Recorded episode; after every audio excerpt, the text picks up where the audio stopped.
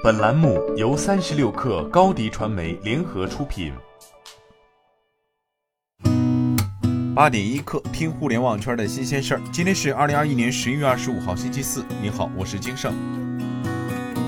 三十六氪获悉，网传即日起，腾讯计算机主体旗下所有 App 将暂停版本更新，各应用商店和分发平台立即执行。腾讯回应表示，正持续升级 App 对用户权益保护的各项措施，并配合监管部门进行正常的合规检测。在此期间，用户可正常下载使用 App 现有版本。据报道，据猫眼专业版数据，十一月二十四号十六时四十三分，电影《长津湖》含预售票房已超五十六点九四亿，登顶中国影史票房榜。据证券时报报道，小鹏汽车在十一月二十三号的 Q 三电话会议中提出，公司战略目标是在短期内通过泛化场景的运营，提升自动驾驶算法的鲁棒性和安全性。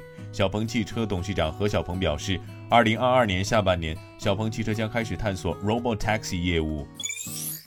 经济日报文章指出，直播间售假等问题屡禁不止，归根结底还是利益使然。在高额利润面前，过低的违法违规成本不足以对带货主播形成强有力的震慑。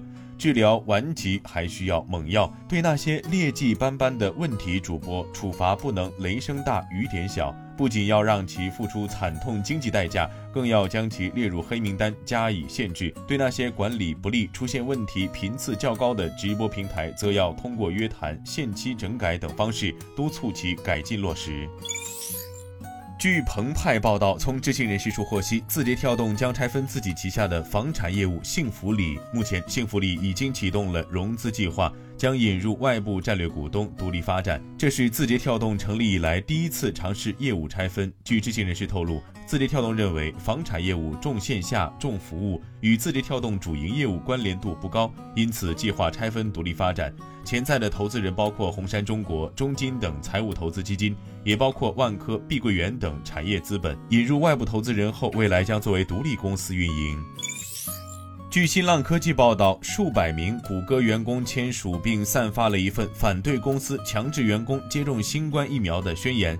由于目前距离谷歌的线下复工日期已经越来越近，所以此事给谷歌的领导层带来了最新挑战。目前至少已经有六百名谷歌员工签署了宣言，要求公司领导人撤销疫苗强制令，并出台一个包容所有谷歌员工的新命令。因为他们认为领导层的决定将对美国企业产生巨大影响。据报道，据特斯拉中国官网，特斯拉 Model 3后轮驱动普通版此前定价为二十五点零九万元，目前上涨至二十五点五六五二万元。特斯拉 Model Y 后轮驱动普通版此前定价为二十七点六万元，目前上涨至二十八点零七五二万元，配置信息不变。今天咱们就先聊到这儿，我是金盛八点一刻，咱们明天见。